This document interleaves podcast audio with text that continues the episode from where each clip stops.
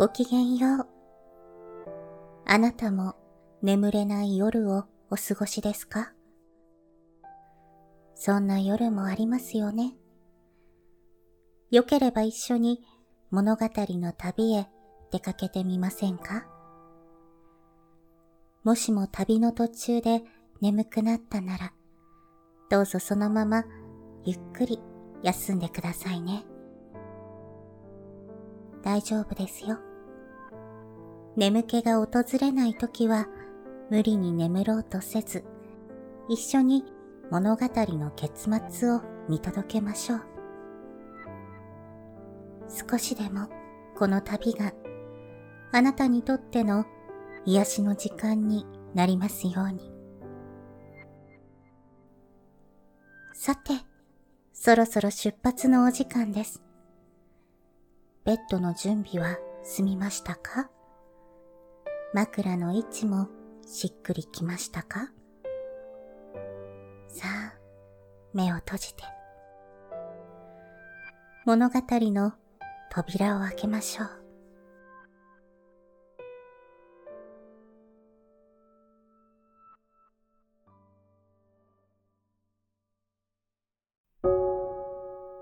本日のお話は、小川未明作、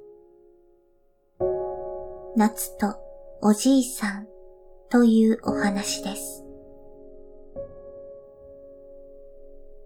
ある町に気難しいおじいさんが住んでいました。全く一人ぽっちでおりましたけれど、欲深なものですから、金を貯めることばかり考えていて、寂しいということなど知りませんでした。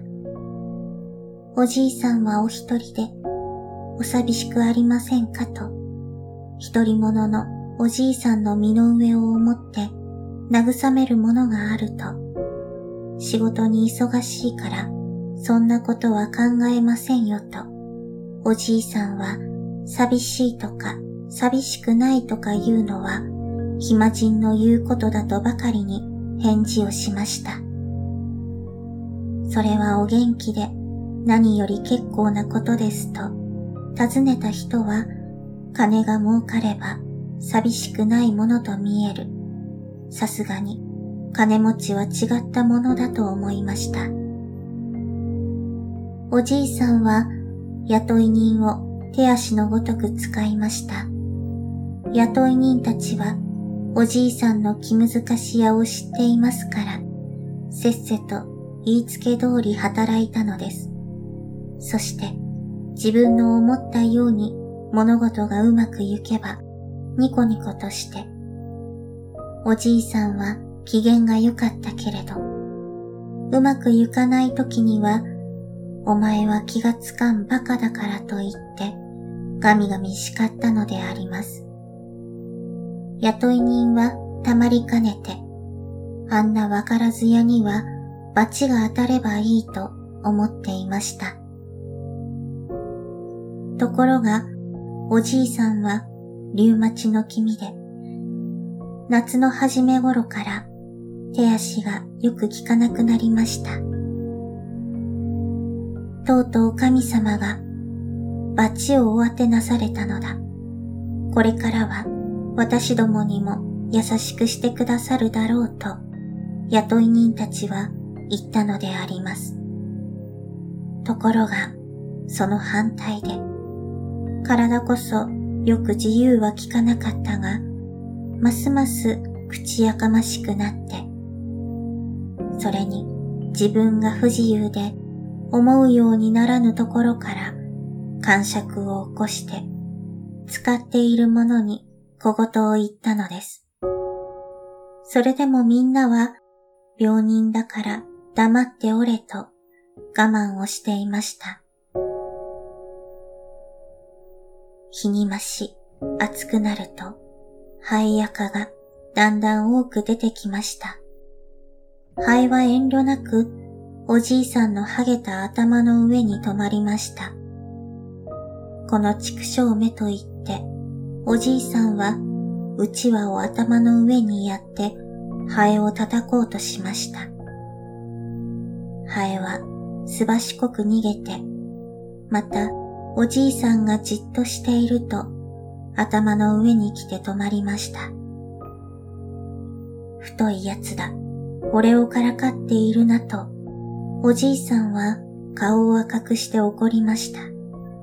しかし、ハエのことですから、怒ってみるだけでどうすることもできません。また、晩になると蚊がやってきて、おじいさんをチクチクと刺しました。俺が手足が効かないと思って、蚊までが馬鹿にすると、おじいさんは怒ったのであります。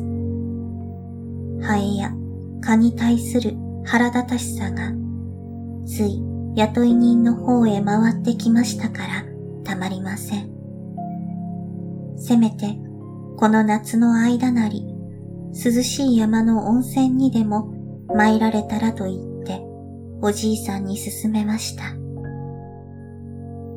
おじいさんはいい考えだと言って喜ぶと思いのほか、仕事の忙しい体でそんなところへ行けるものか。私はあのビルディングの5階の事務所で夏を過ごすつもりだと答えました。なるほど、それはいいお考えでございますと、温泉行きを進めた雇い人は頭をかいて下がりました。おじいさんはいよいよビルディングへ移って高い5階の室で住むようになってから、果たしてハエも蚊も来なければ涼しい風が入ってそれは結構でありました。なぜ早くここへ来なかったろうと、おじいさんは大喜びでしたが、雇い人はますます手足のごとく使われて、上がったり降りたりするので、本当にやりきれなくなりました。ちょうどその折のことです。ビルディングのエレベーターに故障ができて止まってしまった。その修繕には5、6日間かかるそうです。雇い人たちは頭を集めて、こんな時にでもおじいさんを困らして、平常手足のように働いているみんなのありがたみを知らしてやれと相談しました。それでみんなが仕事を休んでしまうと、体の自由が利かないおじいさんですから、全く困ってしまいました。フラチのやつどもだ。よくも私をひどい目に遭わしたなと。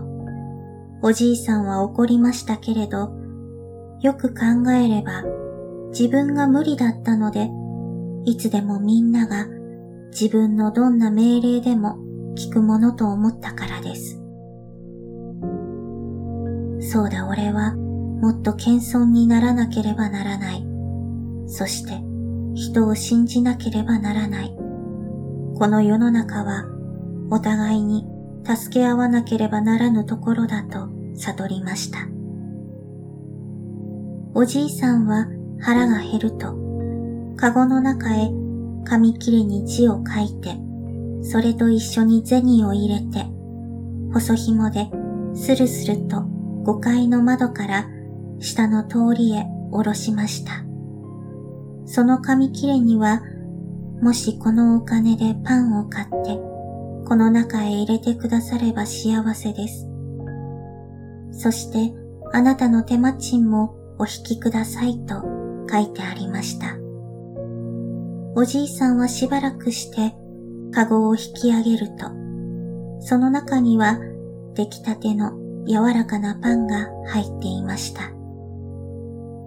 そして釣り線もちゃんと入っていたのです。赤々とした夏の太陽は高いビルディングと人の歩む白い道を生き生きと彩り照らしていました。おじいさんは正しい道を悟ったばかりに、それからは雇い人にも尊敬され、一人ぽっちで寂しくなく体が効かなくても何不自由なく暮らすことができたのであります。